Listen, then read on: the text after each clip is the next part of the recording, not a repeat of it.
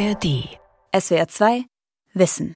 Mit dem Thema Was ist Zeit? Immer noch ein Rätsel. Am Mikrofon Ralf Kaspari.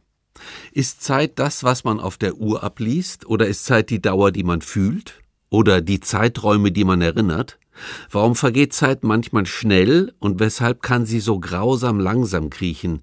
Warum leben wir in einer schnelllebigen Zeit? Die Zeit hat die unterschiedlichsten Gesichter und die Auseinandersetzung mit ihr ist alles, nur kein akademisches Glasperlenspiel. Der Physiker und Gründer des philosophischen Labors in Tübingen, Marco Wehr, ist jetzt dem Phänomen Zeit auf der Spur. Wenn man zwei Stunden lang mit einem Mädchen zusammensitzt, meint man, es wäre eine Minute. Sitzt man jedoch eine Minute auf einem heißen Ofen, meint man, es wären zwei Stunden. Das ist Relativität. Der Physiker Albert Einstein war berühmt für seine Bonmots. Einige hundert sind erhalten. Man darf allerdings vermuten, dass er den einen oder anderen Spruch benutzte, um sich lästige Fragesteller elegant vom Hals zu schaffen. Einstein, der lange Jahre nicht einmal ein Telefon besaß, schätzte es, beim Nachdenken in Ruhe gelassen zu werden. Öffentliche Auftritte, vor allen Dingen mit Journalisten, waren ihm eher notwendige Pflicht. In diesem Sinne ist auch das Ofenzitat aufschlussreich. Vermutlich wollte der Fragesteller eine anschauliche und bündige Darstellung von Einsteins Relativitätstheorie. Zum Verständnis dieses abstrakten Gedankengebäudes braucht man allerdings ein gerüttelt Maß an mathematischer Bildung. Um nun nicht zu banalisieren, was sich nicht banalisieren lässt, griff Einstein zu einer List. Er wählte ein Beispiel über die Relativität der Zeit, das jeder Mensch sofort nachvollziehen kann. Doch wenn man ehrlich ist, gibt es ein Problem. Das von Einstein gewählte Beispiel hat mit der Relativität der Zeit in seinen Theorien überhaupt nichts zu tun. Trotzdem hat das Schlitzohr nicht gelogen. Einstein sprach einfach nur von der Relativität der Zeit, bezog diese aber auf Zeitempfindung. Unterschiedliche Zeitempfindungen sind allerdings etwas anderes als Gangunterschiede zueinander bewegter Uhren, die in der Relativitätstheorie eine zentrale Rolle spielen. Schon an dieser Stelle ahnt man, dass das Nachdenken über die Zeit in einen Irrgarten führen kann. Und dieses Gefühl verstärkt sich noch, wenn man dem Ofenzitat ein anderes von Einstein gegenüberstellt. Dort sagt er kurz angebunden, Zeit ist das, was man auf der Uhr abliest. Jetzt sitzen wir in der Falle. Dieses Zitat steht ganz offensichtlich in einem Widerspruch zum ersten. Warum? Das kurzweilige Beieinandersitzen mit dem Mädchen und die schmerzhafte Folter auf dem heißen Ofen unterscheiden sich um einen gehörigen Faktor. Das wird offensichtlich, wenn man gleiche Zeitintervalle miteinander vergleicht. Würde man wie beim kurzweiligen Rendezvous ganze zwei Stunden auf dem Ofen schmoren, dann kröche die Zeit dort fast 15.000 Mal langsamer. Wenn Zeit aber einfach das ist, was man auf der Uhr abliest, dann sind zwei Stunden zwei Stunden. Wie lässt sich dieser Widerspruch lösen? Indem man ein kleines Wörtchen streicht, nämlich den bestimmten Artikel die. Die Frage, was ist die Zeit, führt nicht weiter. Die Zeit gibt es nicht. Es gibt allerdings unterschiedliche Zeitkonzepte, die wir gewöhnlich mit einer gewissen Leichtfertigkeit unter dem Terminus Zeit subsumieren. Zwei der wichtigsten haben wir gerade kennengelernt. Diese könnte man als objektive oder physikalische im Unterschied zur subjektiven Zeit bezeichnen. Persönlich finde ich diese geläufigen Bezeichnungen nicht so hilfreich, weshalb ich lieber die etwas sperrigeren, aber genaueren Bezeichnungen konstruierte und empfundene Zeit verwenden möchte. Beide Zeitkonzepte sind für uns moderne Menschen von großer Bedeutung, und es ist wichtig zu verstehen, wie eng diese mit unserem Leben verwoben sind. Beginnen wir mit der konstruierten Zeit. Das wäre gemäß Einstein die Zeit, die man auf der Uhr abliest. Leider ist Einsteins Erklärung in diesem Zusammenhang nicht wirklich befriedigend. Sie ersetzt ein Fragezeichen durch ein anderes. Um zu wissen, was die Zeit ist, müsste man wissen, was eine Uhr ist. Ist diese tatsächlich ein Zeitmesser? Ist die Zeit also Teil einer vom Beobachter unabhängigen Wirklichkeit, die sich mittels eines Messgeräts, genannt Uhr, ermitteln lässt? Durchwebt sie alle Teile des Wirklichen und ist in dieser Form Ausdruck einer absoluten Zeit, die jedem noch so kleinsten Partikel des Seins den Takt schlägt? Die Idee, dass die Zeit eine eigenständige Existenz hat, geht vor allen Dingen auf den Philosophen Platon zurück. Doch genau diese Idee, die in verwandelter Form auch bei Isaac Newton auftauchte, der von einem absoluten Raum und einer absoluten Zeit sprach, wurde von Einstein widerlegt. Dieser zeigte nämlich, dass die Zeiten, die verschiedene Beobachter auf ihren Uhren ablesen, von ihren relativen Bewegungszuständen abhängen. Deren Messungen, das muss betont werden, sind aber alle gleich gültig. Nur eine hervorzuheben und für absolut zu erklären, wird deshalb im Lichte der Relativitätstheorie zu einem Akt von menschengemachter Willkür. Deshalb scheinen Uhren doch etwas anderes zu sein. Aber was?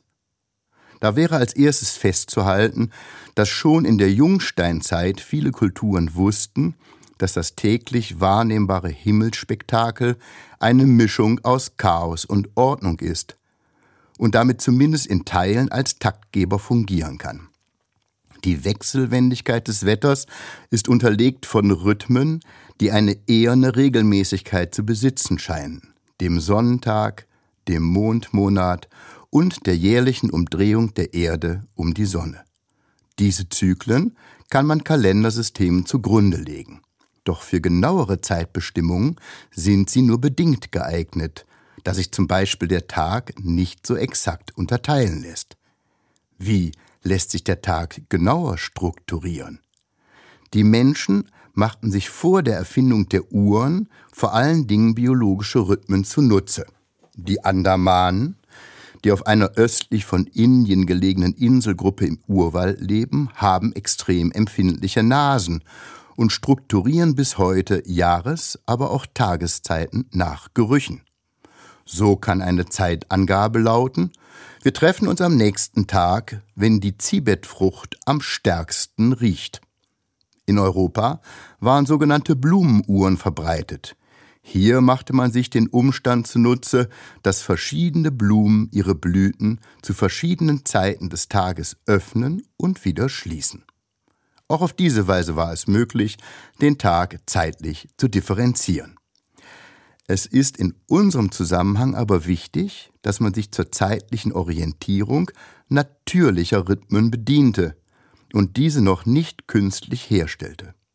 Das gilt auch im Fall der bekannten Sonnenuhr, bei der ein Stock, ein sogenannter Gnomon, in Abhängigkeit vom Sonnenstand einen Schatten wirft. Den verschiedenen Positionen des Schattens lassen sich Zahlen oder Zeichen zuordnen, die man dann benutzen kann, um Zeitpunkte festzusetzen. Doch der Nachteil von Sonnenuhren ist offensichtlich, sie funktionieren nur an unbewölkten Tagen. Künstlich hergestellte Uhren besitzen solche Nachteile nicht. Betrachten wir in diesem Zusammenhang die Klepsydra, die Wasseruhr. Diese gibt es in verschiedenster Bauart. So kann aus einem oberen Gefäß Wasser durch eine Öffnung in einen Auffangbehälter laufen, der mit Maßstrichen versehen ist. Der Füllstand des Auffangbehälters wird dann mit einer Zeitdauer korreliert. Am Beispiel der Klepsydra lassen sich viele Eigenschaften verstehen, die auch für moderne Uhren typisch sind. Das beginnt mit ihrem Zweck. In der Antike wurden sie häufig verwendet, um die Redezeiten vor Gericht zu begrenzen, sodass alle Parteien dieselbe Zeit hatten, ihre Standpunkte vorzubringen. Auf diese Weise ließ man Gerechtigkeit walten. Die Uhr diente also dazu, gemeinschaftliches Handeln zu strukturieren und zu steuern. Wie müssen Uhren beschaffen sein, um dieser Aufgabe genügen zu können? Sie müssen vergleichbar sein, also gleich schnell gehen. Diese Forderung ist aber nur gegeben, wenn man sie normiert. Hätten vor Gericht Kläger und Verteidiger Wasseruhren, die unterschiedlich schnell liefen, würden gleiche Füllstände unterschiedlichen Zeitdauern entsprechen. Damit wäre eine der Parteien im Vorteil, die andere im Nachteil. Um die Uhren vergleichbar zu machen, braucht es nun handwerkliches Geschick. In den Auffangbehältern sollen die zeitlichen Markierungen, die mit den Füllständen korrelieren, gleichen Volumina entsprechen, und außerdem müssen die Durchlauföffnungen so beschaffen sein, dass durch sie gleich viel Wasser pro Zeit hindurchfließt. Obwohl wir hier erstmals der Normierung von Uhren begegnen, die gewährleisten, dass Zeitdauern, die von verschiedenen Geräten angezeigt werden, vergleichbar sind, mussten noch viele Jahrhunderte vergehen, bis Uhren auftauchten, die den in unserer Zeit gebräuchlichen ähneln. Diese kam erstmals an einem Ort zur Anwendung, wo man am wenigsten mit ihnen gerechnet hätte. Den Benediktinern, die uns heute von den Etiketten der Bierflaschen anlächeln, verdanken wir nämlich nicht nur die Geheimnisse der Braukunst und sorgsam gepflegte Kräutergärten, sondern auch den mit der Uhr überwachten Stundenplan. Es war Benedikt von Nursia, der mit seinen strikten Ordensregeln eine Revolution in Gang setzte, die uns bis zum heutigen Tage mitreißt und für alle Zeiten aus Arkadien vertrieben hat. Diese Revolution ist so tiefgreifend, dass Benedikt neben Jesus und Pythagoras zu den Menschen gehört, die unser westliches Leben mit der größten Nachhaltigkeit geprägt haben. Benedikt war Zeitverschwendung ein Greuel. Die Zeit gehörte Gott. Jede Sekunde war kostbar. Seine Notdurft verrichten, den Kopf rasieren, den Herrn preisen und die Mahlzeiten zu sich nehmen, alles hatte seinen von Benedikt festgesetzten Zeitpunkt. Um diesen rigiden Stundenplan einhalten zu können, suchte man einen verlässlichen Taktgeber. Und so waren es die Benediktiner, die die ersten Uhren mit Hemmung erfanden. Da nun die Ordensregeln für alle Benediktinerklöster verbindlich waren, war es darüber hinaus notwendig, gleichlaufende Uhren zu bauen. Diese schlugen allen Mönchen zur rechten Zeit die Stunden. Gerade in diesem Zusammenhang wird deutlich, dass es bei der Verwendung von Uhren nicht darum geht, die Zeit zu messen, es geht darum, verlässliche Maschinen zu konstruieren, damit verschiedene Menschen in der Lage sind, ihre Handlungen zu koordinieren und so komplexe soziale Zusammenhänge zu schaffen. Außerdem wird offenbar, dass den natürlichen Rhythmen wie Tag, Monat und Jahr menschgemachte zeitliche Metriken eingewoben werden, die eigentlich mit Willkür behaftet sind. Stunden, Minuten, Sekunden sind keine natürlichen Maße, sondern verdanken sich einer künstlichen Definition und Setzung. Das Geheimnis der raffiniert konstruierten künstlichen Uhren blieb der Welt außerhalb der Klostermauern natürlich nicht verborgen. Bald kamen sie in das Blickfeld der Unternehmer und Kaufleute, die schnell verstanden, dass sich mit deren Hilfe Fertigungsprozesse effizienter gestalten ließen. Das Ergebnis ist uns allen bekannt. Was als Schrulle eines Mönchs begann, hat sich heute zu einem Moloch verwandelt, vor dem es kein Entrinnen mehr zu geben scheint.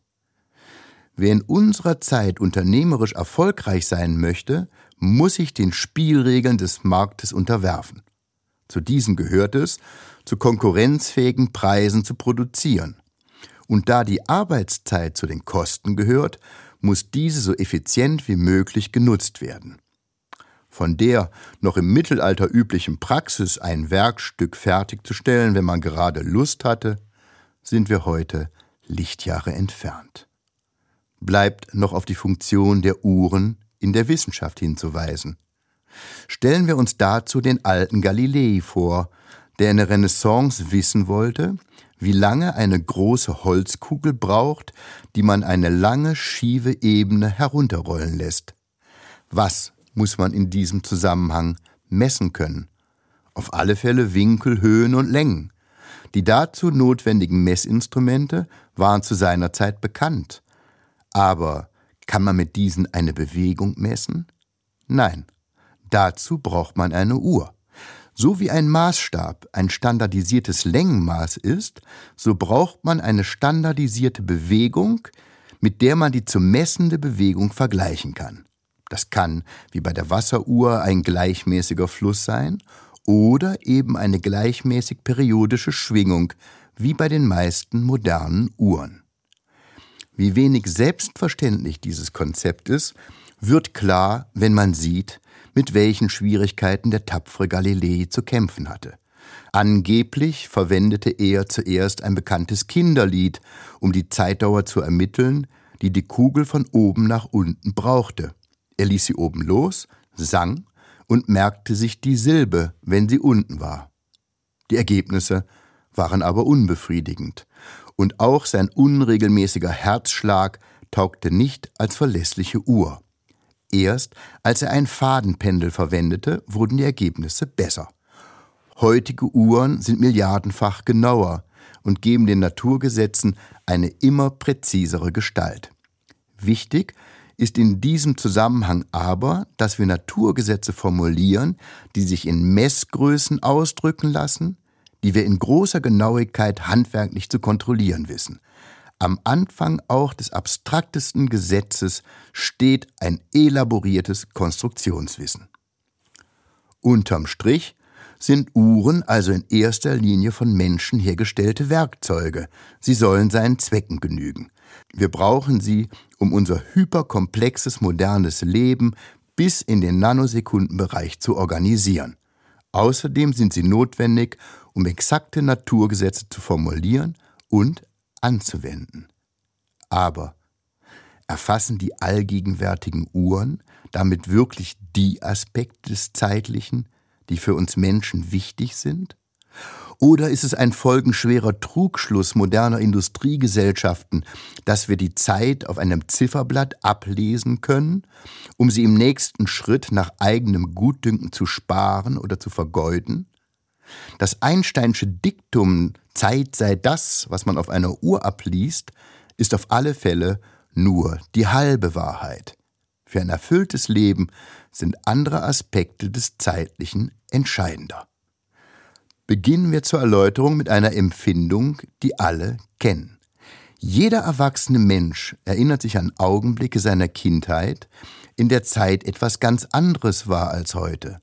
Das war eben nicht das monotone Klicken der Uhrwerke, die der organisierten Welt der Erwachsenen den Takt schlagen.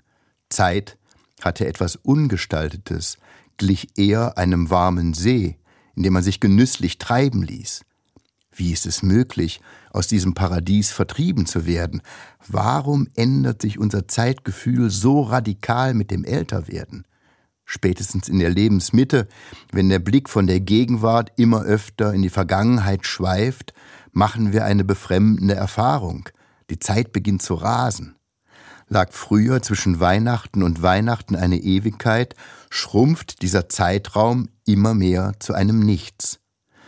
Gerade das immer schneller scheinende Auftreten gleichartiger Ereignisse, Weihnachten, Silvester, der eigene Geburtstag oder die obligatorischen Ferien, lehrt uns das Fürchten.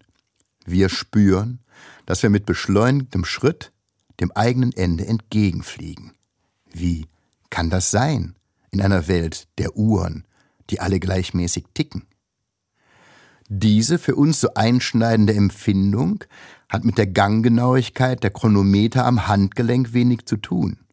Tatsächlich steht in unserer Effizienzgesellschaft das falsche Zeitmaß im Fokus. Das Leben mittels einer Uhr zu verwalten, wird ja in den Rang einer Kunst erhoben. Effektives Zeitmanagement lautet das Schlagwort der Stunde. Die empfundene Zeit, die mit der Lebensqualität so eng verwoben ist, spielt im hektischen Leben der meisten Erwachsenen eine untergeordnete Rolle.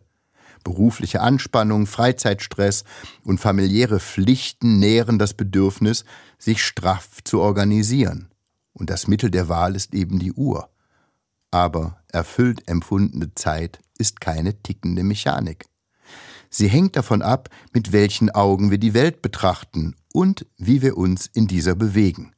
Da stellt sich die Frage, ob das Phänomen der rasenden Zeit zwangsläufig ist oder ob wir die Möglichkeit haben, uns ein kindliches Zeitgefühl zu erhalten.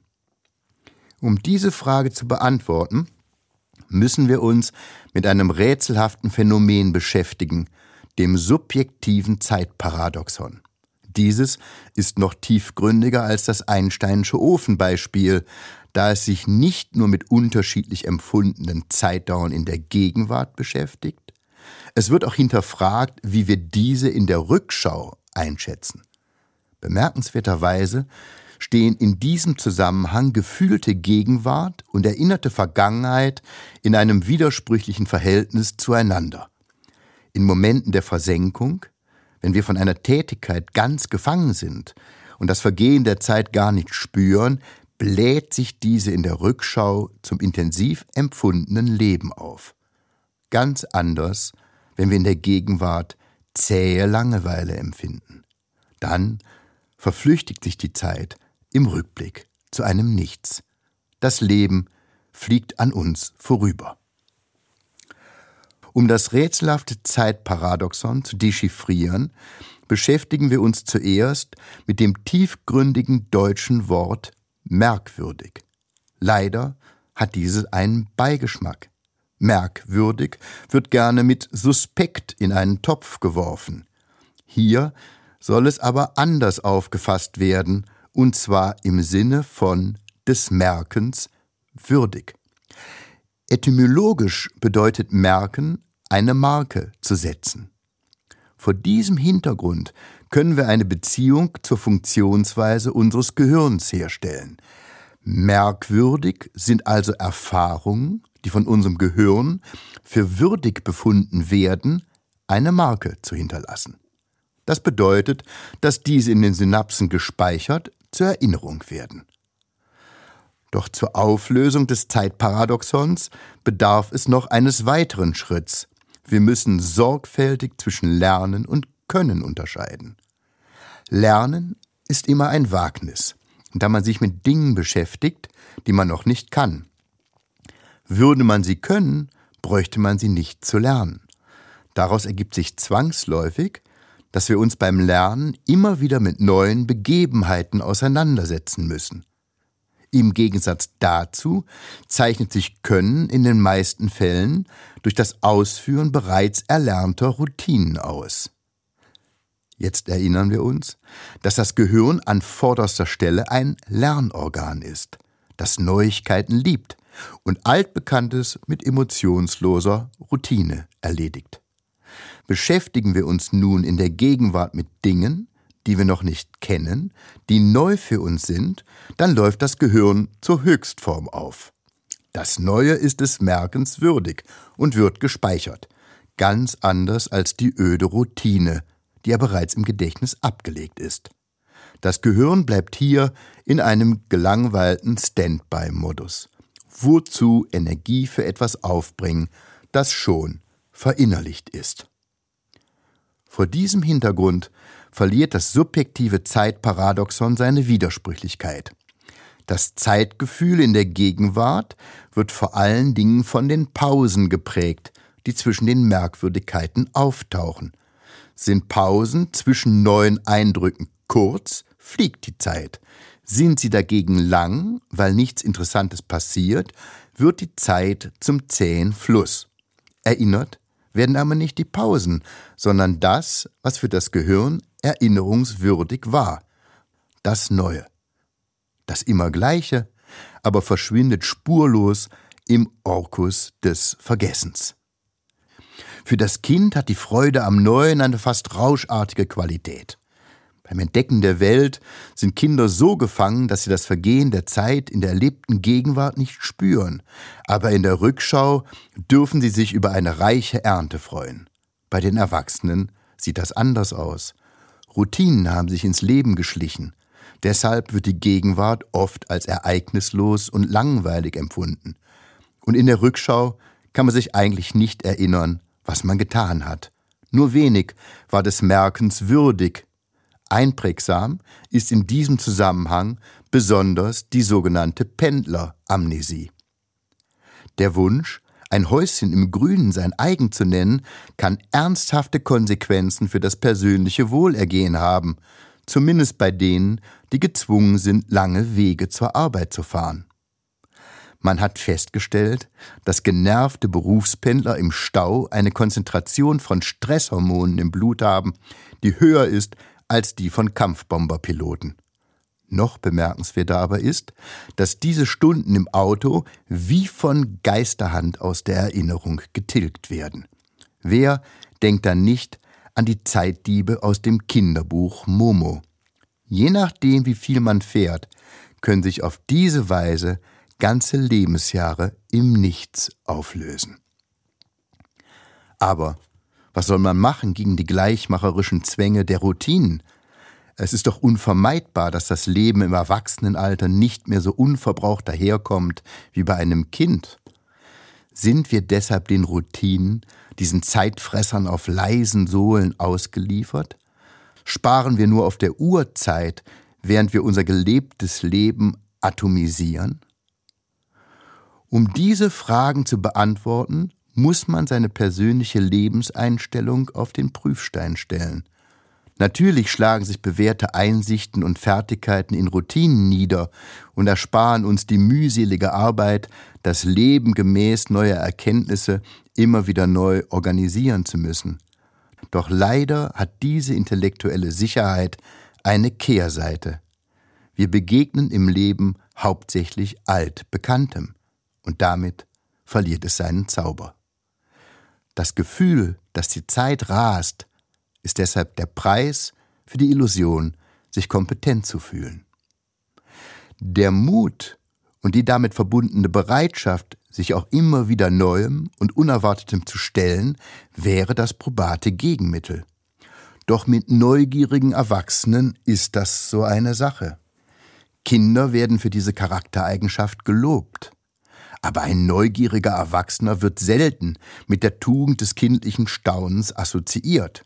Das ist eher einer, der seine Nase in Sachen steckt, die ihn nichts angehen. Stimmt deshalb die Beobachtung, dass im positiven Sinne neugierige Erwachsene eine seltene Spezies sind? Woran könnte das liegen? Vermutlich verlieren Erwachsene die besondere Fehlerkultur, die Kinder auszeichnet. Will ein Kind das Laufen lernen, fällt es permanent auf den Hosenboden. Es bleibt aber nicht frustriert auf dem Boden hocken und beschließt beim Bewerten zu bleiben und in Zukunft einfach weiter zu kriechen. Es steht auf und versucht es erneut. Beschließen jedoch Erwachsene, sich dem Unvertrauten zu stellen, lernen sie gerne, wenn niemand zuschaut. Das dem Lernen inhärente Misslingen das erst nach einer Weile peu à peu überwunden wird, ist ihnen häufig unangenehm. Deshalb ist es stressfreier, beim Bewerten zu bleiben. Aber die Angst, sich in Frage zu stellen und stattdessen beim Bewerten zu bleiben, nährt wie beschrieben die galoppierende Zeit. In diesem Zusammenhang lohnt es sich, über ein letztes Einstein-Zitat nachzudenken. In einem Interview wurde der berühmte Physiker gefragt, was seine herausragenden Fähigkeiten seien. Einstein antwortete, seine Stirn und seine Nase. Die Nase war das Symbol für Intuition und Neugier. Die Stirn Sinnbild für Ausdauer und Frustrationstoleranz. Mit dieser Aussage bringt uns Einstein am Ende auf die richtige Bahn. Die Stirn zu haben, seiner Nase zu trauen ist für Erwachsene die einzige Möglichkeit, sich ein kindliches Zeitgefühl zumindest ein Stück weit zu erhalten und so der galoppierenden Zeit Zügel anzulegen. Das war SWR 2 Wissen heute mit dem Thema Die Zeit. Immer noch ein Rätsel. Sie hörten einen Vortrag von und mit dem Philosophen und Buchautor Marco Wehr aus Tübingen. SWR 2 Wissen. Manuskripte und weiterführende Informationen zu unserem Podcast und den einzelnen Folgen gibt es unter swr2wissen.de.